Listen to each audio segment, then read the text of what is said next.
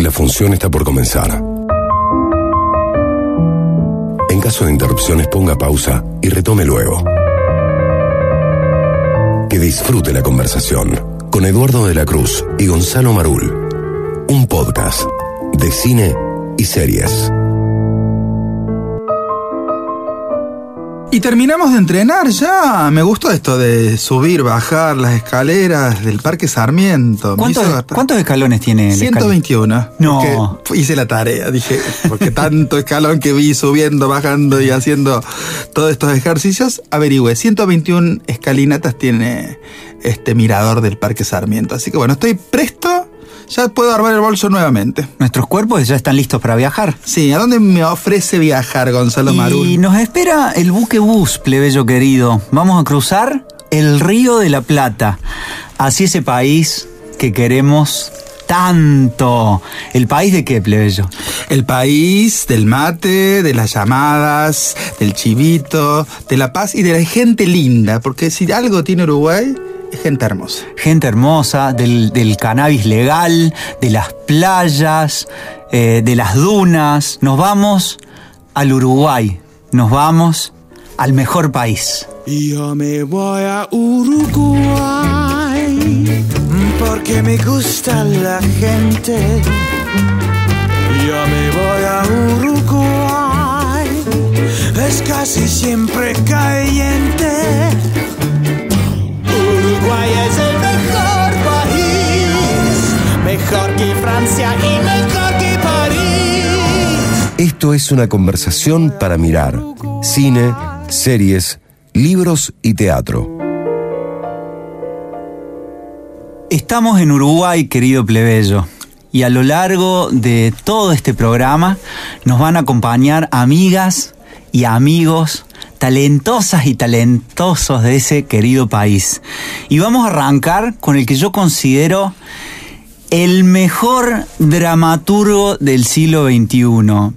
Tal vez uno de los mejores dramaturgos de la historia del teatro. Es uruguayo, su nombre es Sergio Blanco y él nos va a regalar una bella poesía de Idea Vilariño. Decir no, decir no.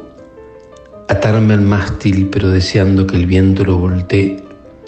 Que la sirena suba y con los dientes corte las cuerdas y me arrastre al fondo diciendo no, no, no, pero siguiéndola.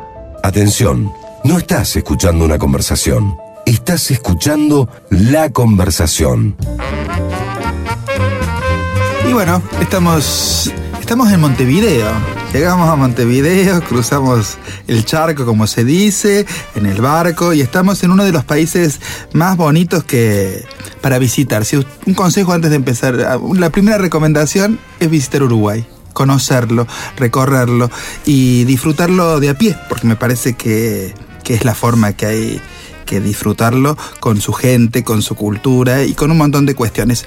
Nos detenemos en este país porque su cine, sus imágenes, sus textos, en el último tiempo han recobrado una dimensión que hasta hace un tiempo no la tenían y nos parece como interesante convidar, recomendar, invitar a ver eh, algo de la cultura uruguaya. Siempre estamos, estamos tan cerca y nunca nos nunca nos ponemos o posamos la mirada sobre sus películas, sus series, sus textos, su, sus artistas, que es algo que, que tienen maravilloso y que sus artistas han recorrido, como también los argentinos, el mundo y se han quedado en distintos lugares y desde allí hacen como una especie de, de patria latinoamericana. Así que bueno, vamos a empezar con directores, películas, hay mucho. Hemos hecho una selección porque si no tendríamos que tener un programa ómnibus, un programa de dos horas. Entonces vamos a empezar con una película que empezó a llevar la cinematografía uruguaya a, en el último tiempo a distintos escenarios internacionales. Y hablamos de una dupla creativa que dio por lo menos dos películas muy muy interesantes. Uno de sus integrantes sigue produciendo cine y haciendo cosas bastante bastante piolas. Hablamos de Juan Pablo Revela y Pablo Stolt que hicieron hace un tiempo 25 watts una película que deslumbró a la crítica del mundo y apareció en festivales y festivales del mundo de cinematografía y dijo, ah, en Uruguay se hace cine o en Uruguay hacen estas cosas, ¿no? Una, esas nuevas olas frescas que cada tanto aparecen en los festivales de cine. Así que una película que hizo saltar a la fama a un actor que parece argentino, pero no lo es, porque es un buen ejemplo de actor rioplatense. Hablamos de Daniel Hendler. Sí, eh, estamos hablando de una película del 2001, filmada en blanco y negro. Eh, esta historia de tres amigos, 2001, año muy importante, Emblemático. eh, también emblemático para nuestra historia y la historia de ellos. Y esos tres amigos eran Daniel Hendler, que realmente a partir de ahí hace una escalada en su historia actoral imparable. Pero también estaban Jorge Temponi, que después va a volver a aparecer en otras películas que vamos a ver, y lo vi hace poco en eh, Yossi, el espía arrepentido, esta serie argentina, pero que ha sido filmada Está en, en Uruguay. Prime si la quiere ver. Y el tercero en cuestión de este trío de amigos era Alfonso Tort, que es un actor que yo después voy a hablar loas y maravillas y que también nos va a acompañar esta noche con su voz. Una película que, bueno, es un año emblemático porque nosotros también estábamos viviendo como el auge del nuevo cine argentino. Creo que también 25 Watt funda esa, esa idea como de etiquetar y de categoría de nuevo cine, de cine- nuevo cine uruguayo, ¿no? En donde eh, a partir de determinadas crisis sociopolíticas, el arte es como que da señal de, de partida, de largada o de, de batalla. Así que se consigue la película, ¿no es cierto? Sí, se consigue, le fue muy bien en Rotterdam y bueno, esta dupla creativa después redobló la apuesta o no, plebeyo? Hizo Whisky. Una película que cada tanto la pasan por la TV pública o está en Cinear. Punto. Y está en Netflix. Está en Netflix también. Y es esa, esa, la vida de tres personajes que hacen un viaje y es esa vida gris, eh, apacible, apaciguada, que también habla un poco como un culto a la amistad. Me parece que está Mm. como, como interesante, ¿no? Y ahí eh, vemos esa película donde aparentemente no pasa nada, pero pasa, pasa todo. Así que me, me gusta mucho esa, esa película con actores maravillosos. Y ahí estaba también Daniel Hendler otra vez, estaba Ana Katz, la que luego sería eh, esposa de Daniel, estaba Jorge Bolani, otro gran actor de tradición uruguaya, volvió a estar a- Alfonso Tort. La verdad que Whisky eh, fue una película que nos volvió a sorprender, que ganó muchísimos premios, creo que instaló también al cine uruguayo en el plano internacional con muchísima fuerza. Eh, película del 2004 y lamentablemente dos años después el querido Juan Pablo Revela no Eh, se va de este mundo y creo que, que frenó lo que podría haber sido una historia tremenda cinematográfica de esta dupla, algo similar a lo que en Argentina se replicó y pasó el mismo año, ¿no? Con Fabián Bialeski. No sé si recuerda, en el mismo 2006 también se nos va Fabián Bialeski, que tenía dos películas, Nueve Reinas y El Aura, también dos películas em- emblemáticas de una nuestra carrera, historia. Una carrera cinematográfica por delante eh, interesante. Como, como dos historias que, que han jugado en Sí, paralelo. Pablo Stoll mm, comentaba en algunas entrevistas que después de lo sucedido no pudo volver. No, no, había algo que no le permitía. Tenía guiones, tenía proyectos y demás, y no había algo que no le permitía dirigir. Lo que sí eh, hace es producir cine. Ah, muy bien. Así que estamos, Muy bien, Pablo. Estamos como, como bien con, con eso. Whisky y 25 watts que la pueden conseguir por todos los lugares que hemos dicho. Un director que es conocido por una, por una de sus protagonistas más, más visibles en sus películas, pero que tiene nombre propio. Estamos hablando de Martín Sastre. ¿Usted Oh. vio Mista Cuarembó? Sí, la vi. Por ¿Quién supuesto. protagoniza? Mi- Que es una, que, una especie de arte pop a la uruguaya, ¿no es, cierto? es como Gardel, se le disputa a Argentina y Uruguay esta actriz. Nadie sabe muy bien el origen. Nadie sabe el origen, pero bueno, estamos hablando de Natalia Oreiro. Es uno de los direct, es muy amigo de Natalia Oreiro y ha hecho esta película y a partir de esta amistad han hecho varias cuestiones, como el último documental de Naya Na- Natalia. Natalia Natalia, que cuenta un poco la gira por Rusia y demás, que tuvo una audiencia maravillosa. Es mu- es muy en buen Netflix. documental, muy buen Es documental. documental, pero bueno, hay una dupla ahí también creativa entre Natalia eh, Oreiro y Martín Sastre. Mista Cuarembó cu- es una, es una, en base a una novela linda, es como una película juvenil y de adolescente que me remitió cuando la vi a esas películas que veíamos cuando éramos chicos nosotros, ¿no es cierto? Porque está toda la cuestión del, de la adolescencia y de los Sí. sueños por cumplir. Y creo que Natalia y Martín, se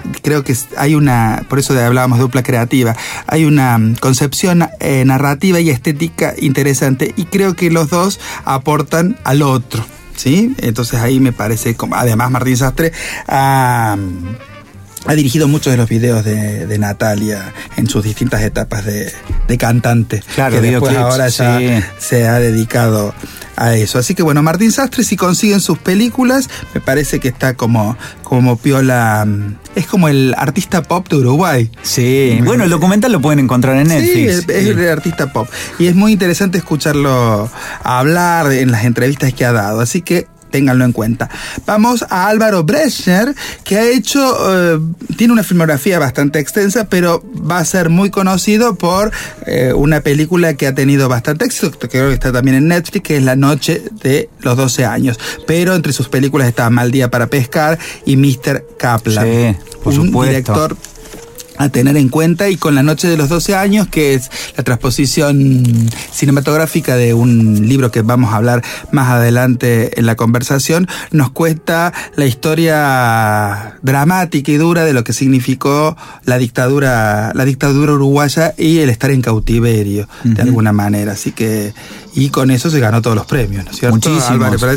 Y también con actuaciones acá vuelve a estar el querido Alfonso Tort en una actuación también extraordinaria eh, y es una película que vuelve a repetir un poco lo que había hecho Whisky en su momento de eh, eh, instalarse en el plano internacional con muchísima fuerza. Álvaro Bresner, también amigo de nuestra gente amiga, querida, he, visto he visto escenas que han hecho Sergio Blanco con Álvaro Bresner, este gran director que hoy está muy bien posicionado en el plano internacional. habita o vive en España y eh, a partir de, ahí es como que arma su, su trabajo creativo. En 2015 Brecher fue distinguido por una revista cinematográfica y de entretenimientos como uno de los 10 talentos emergentes del cine latinoamericano. Así que eh, es para prestarle atención. Tiene una forma eh, narrativa, una forma estética que es bastante interesante, yo diría, al lado de los directores que hemos nombrado hasta ahora, más clásica y moderna. Al lado de Desastre es más clásica y moderna Exacto. y tiene una manera de trabajo muy ligado también, será por su cercanía o por sus amistades, al teatro, ¿no es cierto? Entonces es como esa y la literatura, entonces es como ese, eh, por eso decía lo de clásico, ¿no? Ese típico director donde aúna distintas disciplinas y las pone en funcionamiento. Y es hermoso ver cómo en el cine uruguayo se mezclan, ¿no? Actrices y actores del, del teatro uruguayo con, con el cine. En la noche de los 12 años también la vamos a ver a la querida Diana Méndez. Bueno, nombramos unas más y ya vamos cerrando esta conversación porque hoy tenemos, les cuento a nuestros oyentes, muchos audios de amigos uruguayos. César Charlone y Enrique Fernández hicieron El Baño del Papa en 2007, una dupla creativa. Película imperdible. Productor, guionista, director se juntaron, hicieron una película y creo que vale el visionado. ¿no? Vale, protagonizada por César Troncoso, peliculón. Esteban Schroeder, Matar a Todos con Roxana Blanco. En un, en un papel histórico. Lo que hace Roxana Blanco en Matar a Todos en el 2007 es extraordinaria. Eh, también estaba Jorge Bolani, eh, otro protagonista de Whisky, exactamente. Y tenemos también directoras en ascenso y emergentes en la cinematografía uruguaya, como Lucía Garibaldi, que hizo Los Tiburones en el 2019. Hermosa película sobre el despertar sexual de una joven quinceañera. Eh, Lucía, acá con los tiburones, me parece que se ha ganado muchísimas las miradas de un nuevo cine que aparece, por suerte también con directoras que están pisando muy fuerte en el cine uruguayo. Y Leticia Jorge, que en el 2013 nos trajo a la pantalla latinoamericana Tanta Agua. con Ana Guevara Pose, una dupla, acá volvemos a las duplas, pero esta vez duplas de mujeres, y que también filmaron en el 2019 la película Aleli, que es una película que la pueden encontrar en Netflix si se quieren acercar a esta nueva cinematografía uruguaya de, dirigida por Leticia Jorge y Ana Guevara Pose, una dupla también creativa que se las trae. Estos son algunos de los directores que hemos elegido no son todos, pero son eh, representativos de narrativas estéticas porque a pesar de ser un país pequeño hay mucha intensidad y hay mucha diferencia. En- enhorabuena, me parece, para, para el cine latinoamericano. Y hay una institución que eh, tiene que ver con esta difusión del cine latinoamericano. Ellos tienen, a diferencia de nosotros, y es algo que admiramos, una cinemateca. La Cinemateca Uruguaya, que es un templo. Realmente es un templo y cuando uno pasa por la avenida 18 de julio, Sí, ahora cambió de lugar. Ah, cambió de pero, lugar. Pero ahí. un- bueno, uno, ¿no? como buen feligrejo cinéfilo, se posaba en e- ese Pero lugar. sigue el mural donde está nuestra querida Lucrecia Martel. ¿Con quién está Lucrecia Eh, Martel? ¿con quién acompañó? No me acuerdo yo Eh, son tres muchachos. Te vamos a contar luego después. Le vamos a poner una fotito. Pero bueno, la Cinemateca Uruguaya, la- la- las cinematecas, además de guardar el patrimonio eh, cultural de un país, se dedica a difundir esas obras que no aparecen ni en las plataformas ni en los cines comerciales. Y eso hace que la gente forme también una cuestión como de espectador y esa condición de cinéfilo que se construye, porque no hay que tener ningún saber, simplemente hay que ser un espectador y disfrutar del buen cine. La Cinemateca Uruguaya ha dado ese lugar a espectadores que luego han sido directores, actores, escritores y un largo etcétera.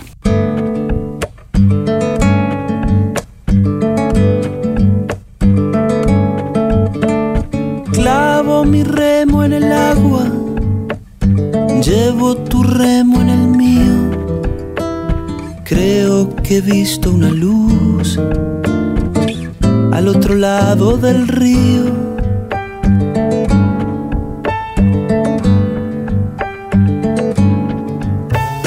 El día le irá pudiendo poco a poco al frío. Creo que he visto una luz al otro lado del río.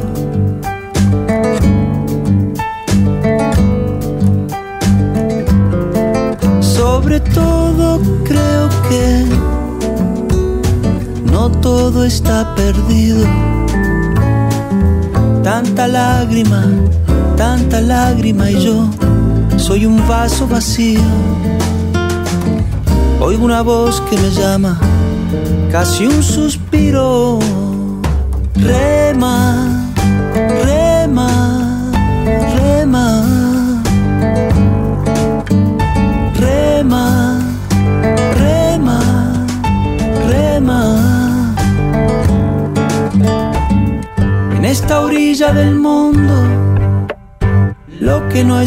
Expresa es baldío. Creo que he visto una luz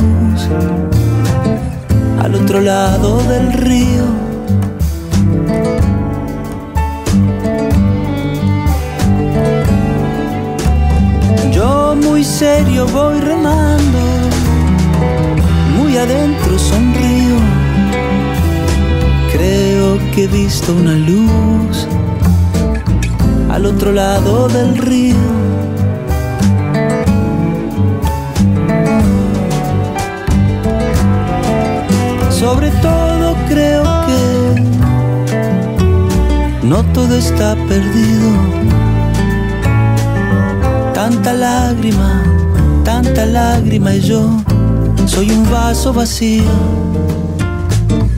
Oigo una voz que me llama, casi un suspiro.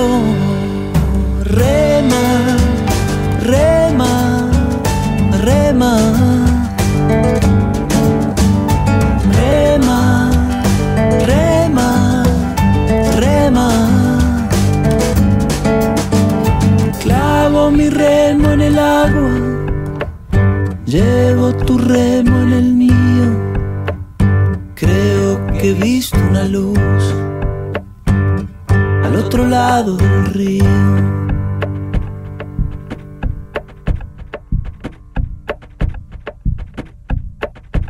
Lectura en altavoz.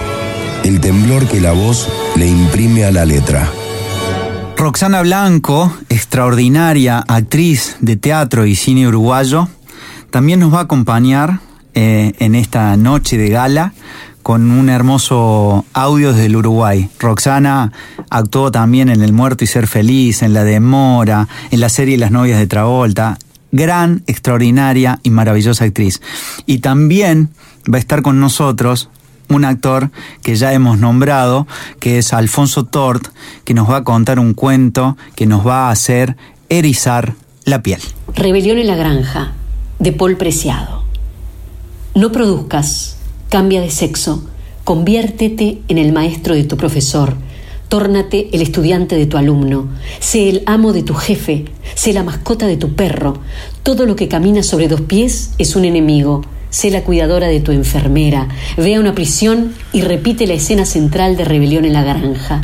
Conviértete en la asistente de tu secretaria, limpia la casa de tu mujer de la limpieza, sírvele un cóctel a tu camarero, cierra la clínica, llora, ríe, abjura de la religión que te fue dada, baila sobre las tumbas de tu cementerio secreto, cambia de nombre, olvida a tus ancestros, no busques agradar, no busques complacer, múdate sin saber a qué dirección, ve a un campo de refugiados y repite la escena central de rebelión en la granja.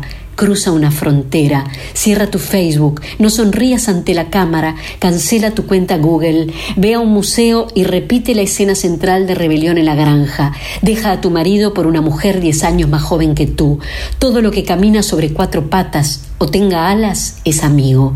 Cierra tu cuenta bancaria, rápate el pelo, no busques el éxito, deja a tu marido por un perro, regala toda tu ropa y apúntate a un taller de corte y confección. Prepara una maleta sin nada adentro y vete, cruza una frontera, deja a tu mujer por un caballo, abre la maleta en cualquier calle y acepta lo que otros te den, aprende griego, ve a un matadero y repite la escena central de rebelión en la granja, regala tus mejores zapatos, cambia de sexo, túmbate en el suelo de tu oficina y mueve los pies como si bailaras con el techo, luego sal y no vuelvas, deja a tu mujer por un álamo, conversa solo en lenguas que no hablas y con gente que no conoces, cruza una frontera, no pagues tu deuda, quema la ficha electoral, ningún animal matará a otro animal, rompe tu tarjeta de crédito, valora lo que otros consideren inútil, admira lo que otros consideren feo, busca ser imperceptible, no ser representado, cambia los ansiolíticos por el paseo, deja de votar, Teje, no construyas casas, no consumas, no acumules propiedad, no comas otros animales, no impulses el desarrollo humano, no segmentes, no incrementes la ganancia económica, no te mejores, no inviertas, ve a una institución de enfermos mentales y repite la escena central de rebelión en la granja. No organices la acción, busca en la basura, no asegures, no hagas historia, no planifiques la jornada laboral, reduce consciente e intencionalmente tu nivel de rendimiento. No subas videos a YouTube. Si no lo has hecho todavía, no te reproduzcas, no te modernices, no uses la comunicación de forma estratégica, no preveas el futuro. Busca hacer lo menos posible en la máxima cantidad de tiempo. Ve a una residencia de la tercera edad y repite la escena de rebelión en la granja. No rindas cuentas. Admira el saber que otros no consideran conocimiento. No digitalices, no dejes traza. Elige la simple vida frente a la extensión médica de la vida. Todos los animales son iguales. Cosas sobre fantasmas del escritor uruguayo Gonzalo Vaz. La casa es grande, en la parte de adelante vive la madre, el padre, el hijo. Tiene dos pisos, pero la familia pasa la mayor parte del tiempo arriba. Desde la cocina se ve un patio grande con parrillero, un árbol de palta, uno de duraznos y, una y uno de tangerinas. Un perro viejo pasa sus días cavando pozos sin motivo aparente. En el fondo, una casa más pequeña también tiene dos pisos. En ella vive el abuelo rodeado de sus libros. Hay un niño buscando en un diccionario enciclopédico la palabra fantasma tiene un lápiz en la oreja imitando al almacenero de la esquina.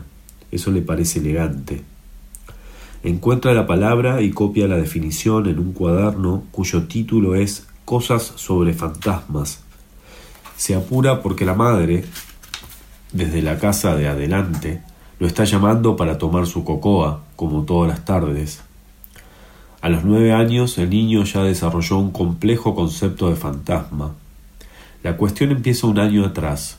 Su abuelo lee mitos griegos y él le pide para sentarse en su falda para ver mejor las imágenes. El abuelo se niega porque le duele la pierna derecha. El niño le pregunta cómo puede dolerle la pierna derecha si la perdió hace tiempo en un accidente automovilístico. El niño mira desconfiado la prótesis de plástico que sustituye a la pierna. La golpea con los nudillos. El abuelo le dice que se trata de algo que los médicos llaman dolor fantasma. El sistema nervioso todavía consigue acordarse de la pierna aun cuando ésta ya no está, y que eso ayuda a la mente a incorporar la, la prótesis. El niño le pregunta cuánto tiempo puede durar la pierna fantasma. El abuelo contesta que puede llegar a durar toda la vida. El niño no sabe si realmente entendió lo que su abuelo le explica. Pasa varios días pensando en el asunto y haciendo anotaciones en su cuaderno de cosas sobre fantasmas. Recuerda todo esto sentado en la mesa de la cocina, mientras deshace los grumos de su vaso de cocoa con una cuchara. Su madre se sienta enfrente y lo mira a los ojos, como solo puede hacerlo una madre. Le pregunta por qué pasa tanto tiempo en casa del abuelo, si éste murió hace más de dos meses. Le preocupa ver al niño hablando solo mientras hojea los libros de su abuelo durante horas. El niño le responde que se trata de un dolor fantasma que puede llegar a durar toda la vida. La madre desvía los ojos, se levanta de la mesa y se apoya en la pileta. Intenta disimular su llanto.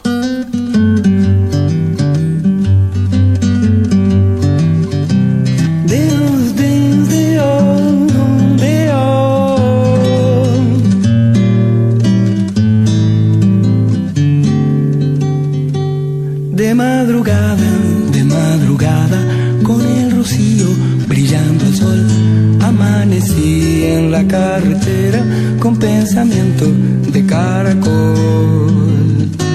Me acompañaban por esta tierra mi humilde casa de cascarón, siempre en la hoja, mas no me importa, porque en mi hoja estoy libre de los problemas de aquellos bichos que se disputan con gran pasión.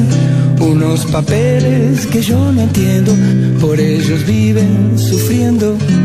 De madrugada, de madrugada, con el rocío brillando al sol, amanecí en la carretera con pensamiento de caracol.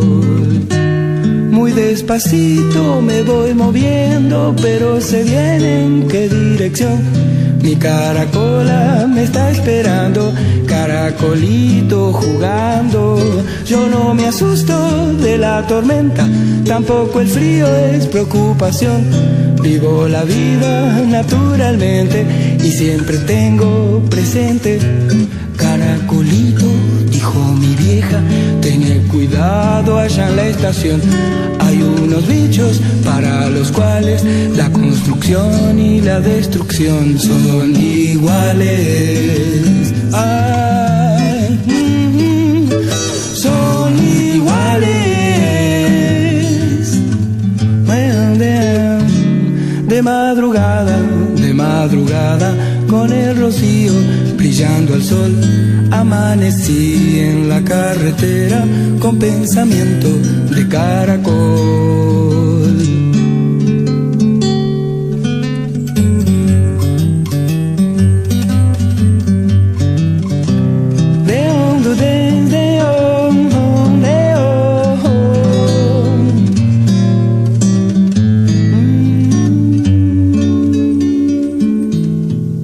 Eduardo de la Cruz y Gonzalo Marul dialogan sobre pasiones.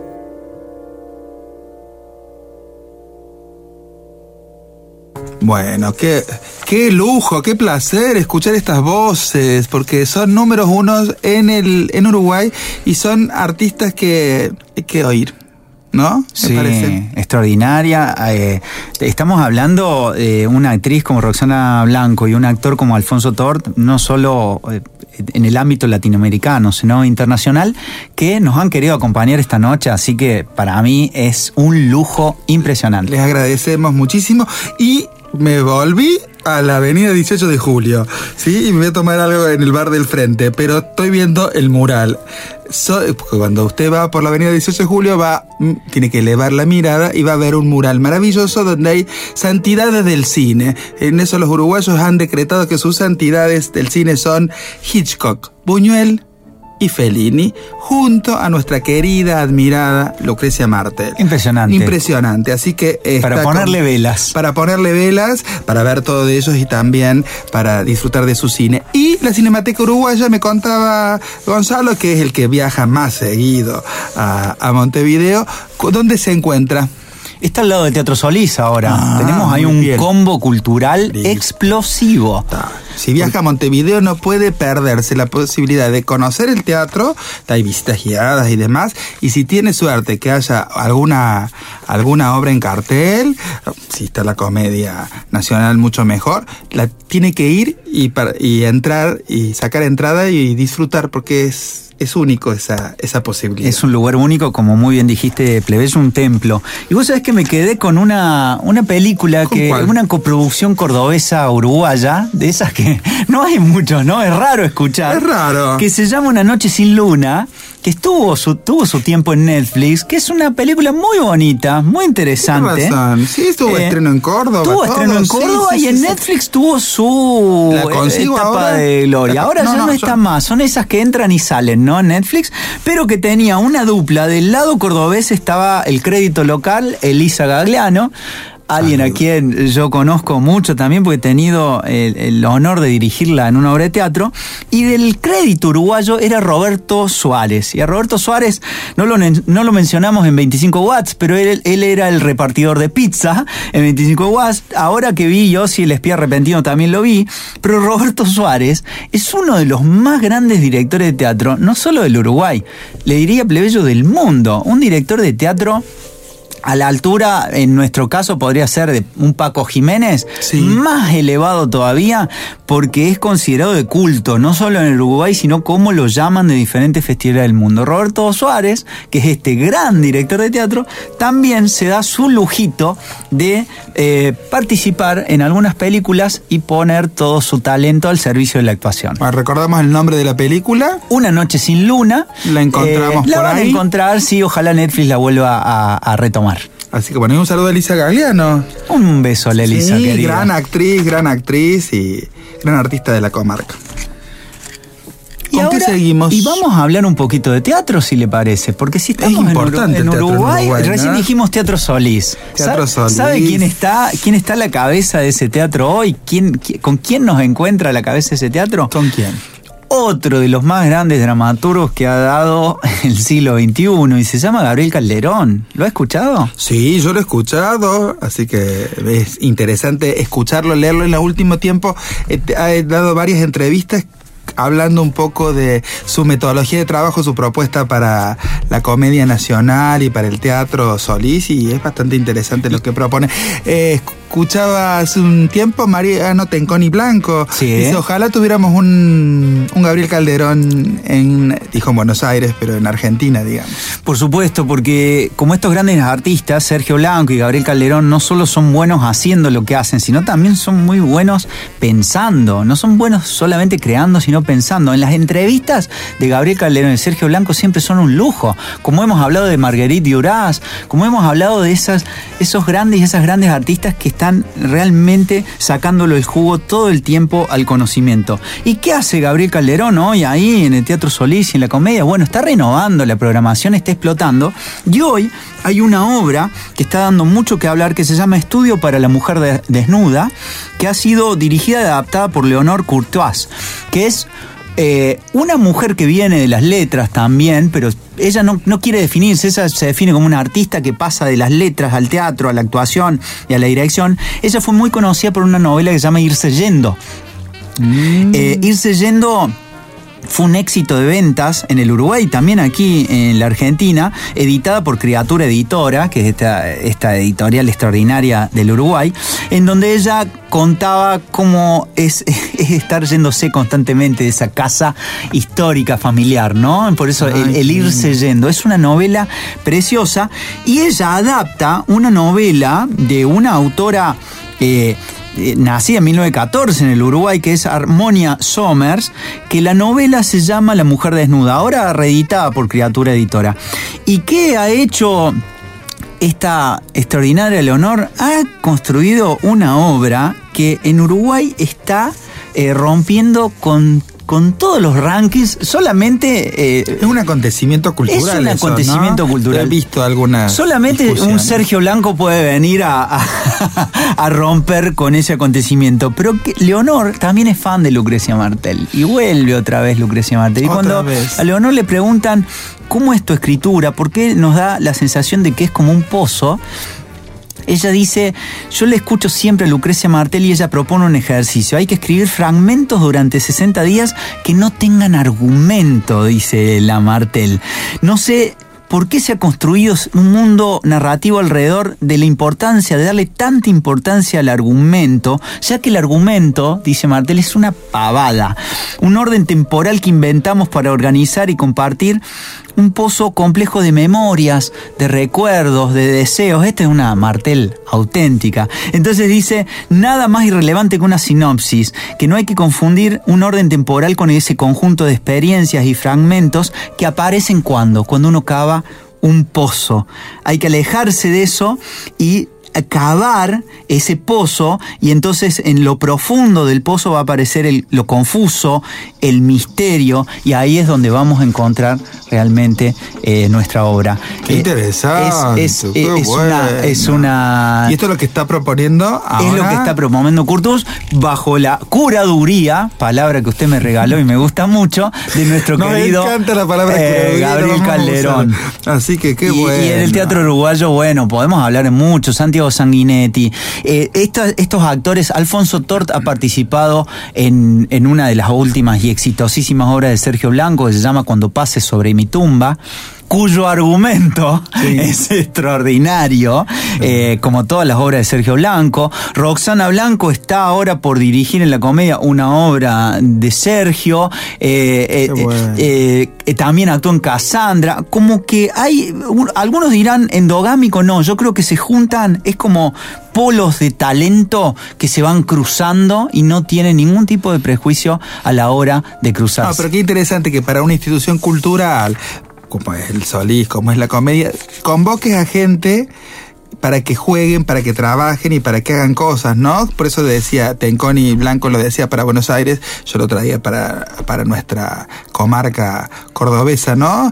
Convocar a artistas esto lo pueden hacer obviamente instituciones oficiales o teatros oficiales, ¿no es cierto? Entonces, y, y dejarlos jugar y crear de alguna manera. Y en esa experimentación, que es lo que está proponiendo eh, Martel, trabajar y ofrecer algo al público, porque es por ahí donde tiene que ir la cuestión del teatro, del cine, de la televisión y demás. Si no estamos en las narrativas, como siempre decimos, hegemónicas y no nos vamos a salir de, de Netflix nomás. Exactamente. Entonces que también son narrativas que van colonizando no la cabeza, sino el gusto. Entonces ya- no ves lo que eh, no, no consumís más lo que no tiene lo que a vos ya te han dado predigerido, digamos. Bueno, lo que ha hecho Sergio Blanco con el universo de la autoficción es extraordinario. Es una persona que ha recuperado el género y le ha dado una vuelta. Eso quería decir que nosotros lo hemos nombrado a Sergio Blanco en nuestra temporada 1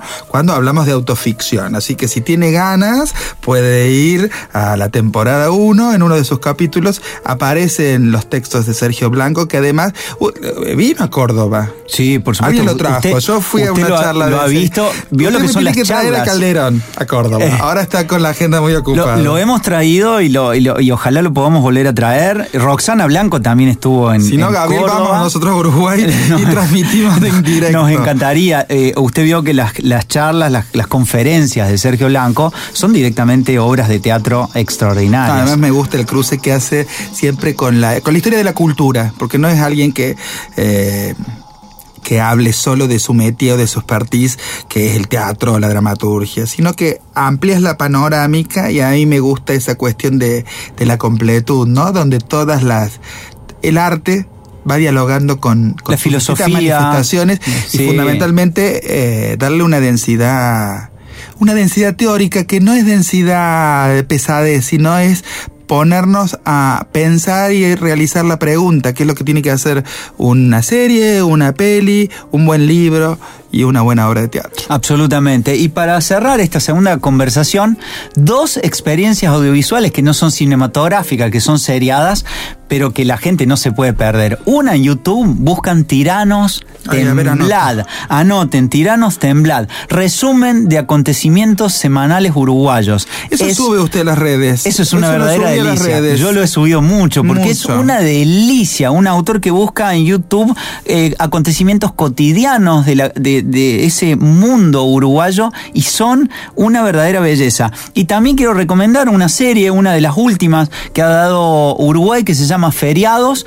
que es una serie que en donde eh, son nueve episodios y en donde cada episodio es eh, transcurre en un día feriado del Uruguay y en donde actúa otra de las más grandes actrices que tiene Uruguay en el teatro, en el cine y en este caso en las series, que se llama Diana Méndez. Bueno, vamos, tengo anotado tiranos temblad y feriados para, para, para ver.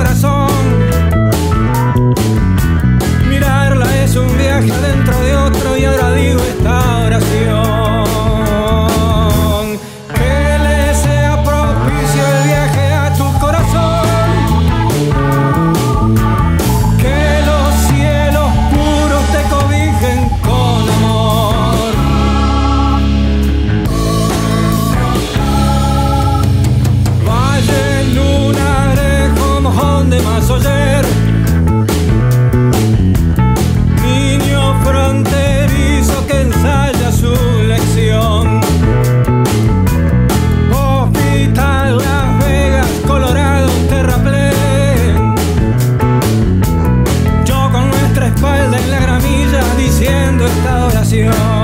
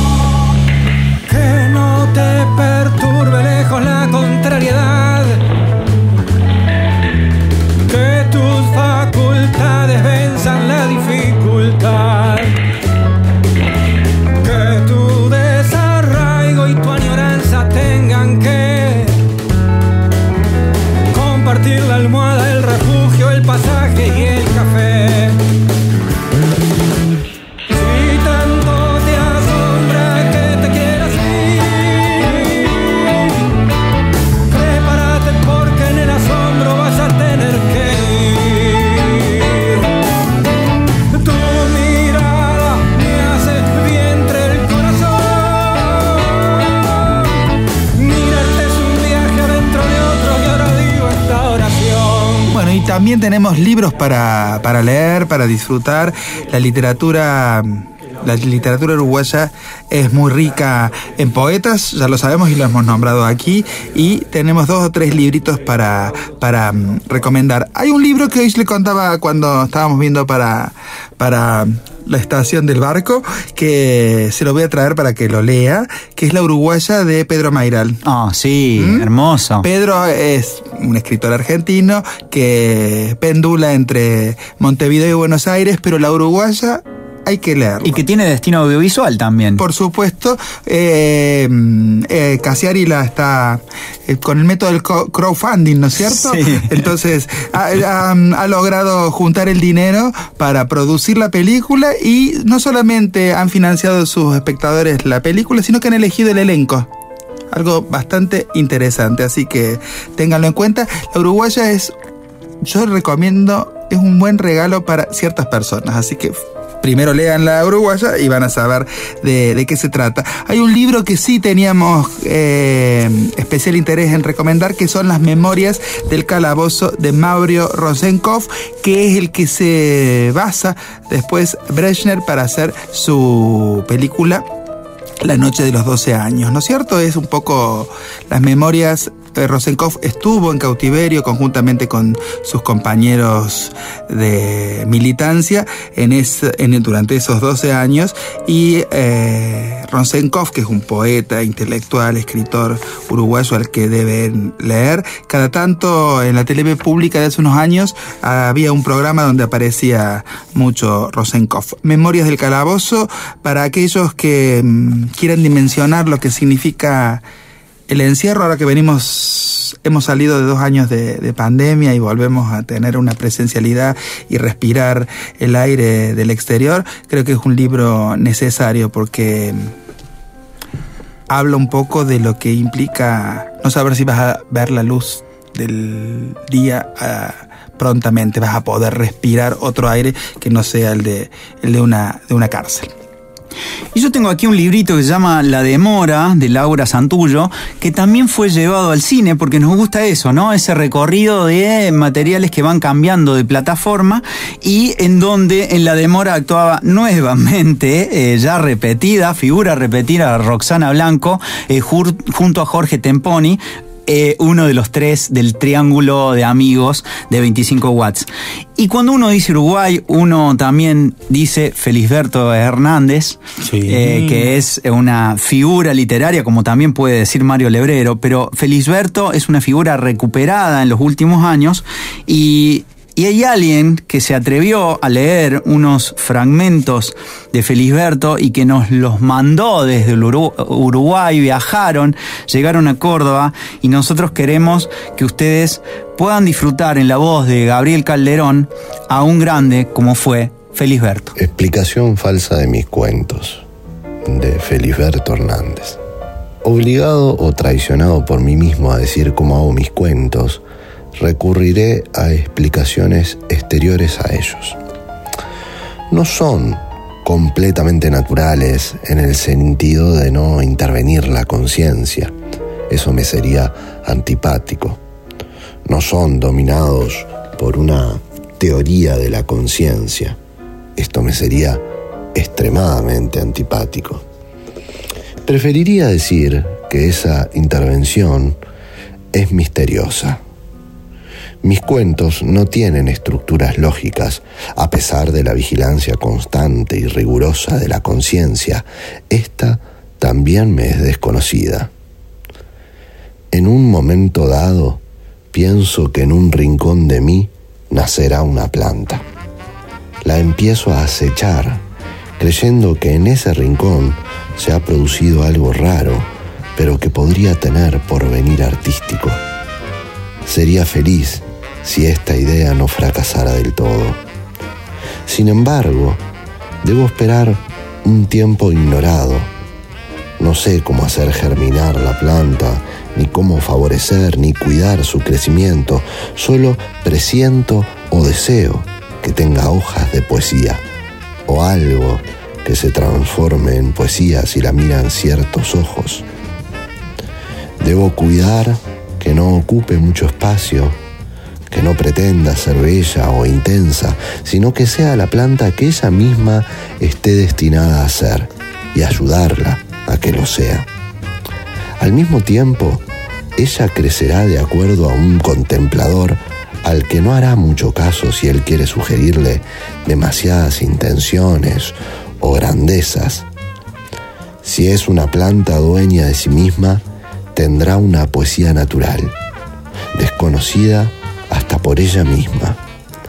Ella debe ser como una persona que vivirá no sabe cuánto con necesidades propias, con orgullo discreto, un poco torpe y que parezca improvisado. Ella misma no conocerá sus leyes, aunque profundamente las tenga y la conciencia no las alcance jamás. No sabrá el grado y la manera en que la conciencia intervendrá, pero en última instancia impondrá su voluntad y enseñará a la conciencia a ser desinteresada. Lo más seguro de todo es que yo no sé cómo hago mis cuentos, porque cada uno de ellos tiene su vida extraña y propia. Pero también sé que viven peleando con la conciencia para evitar los extranjeros que ella les recomienda. Explicación falsa de mis cuentos, de Feliberto Hernández. La conversación. Un podcast como excusa para el encuentro. Qué maravilloso esto que hemos escuchado de, de Calderón. Y empezamos, nos vamos a quedar en Uruguay. No sé si vuelvo la semana que viene. Yo, yo me quedaría hasta fin de año, Sí. plebeyo, aquí. Bueno, primero agradecerles a las personas que nos han enviado amorosamente eh, audios, porque hay que mandar audio y demás. A Gabriel Calderón, Roxana Blanco, Sergio Blanco.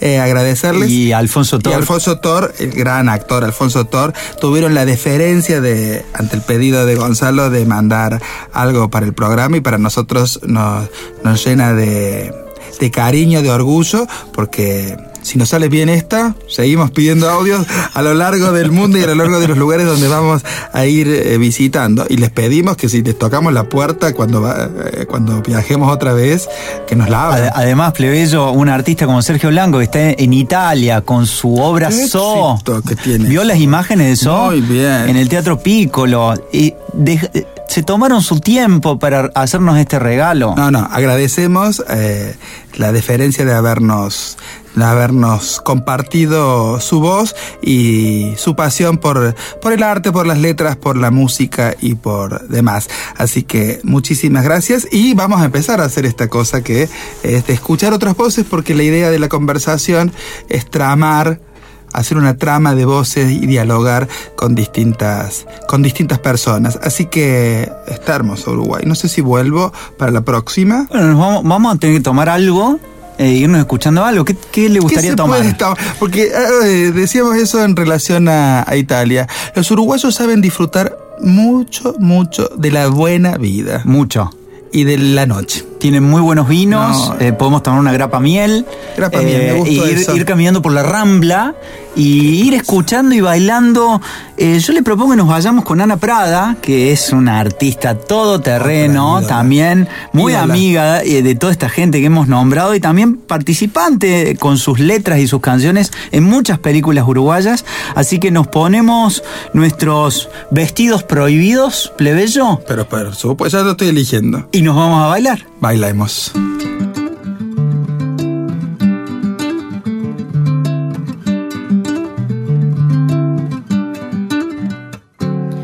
Hoy te pusiste tu vestido, el prohibido. Voz inconsciente, tan decente, desmedida. Figura se la lleva a la calle, ese farol, y en la esquina te espero desmedida, inconsciente, sin alivio.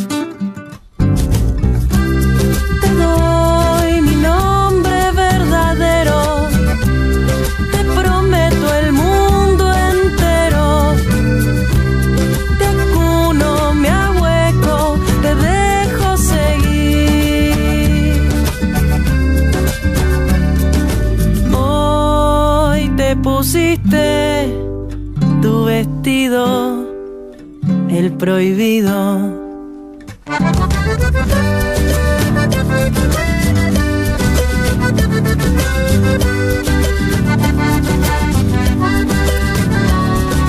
Voz inconsciente, tan decente, desmedida.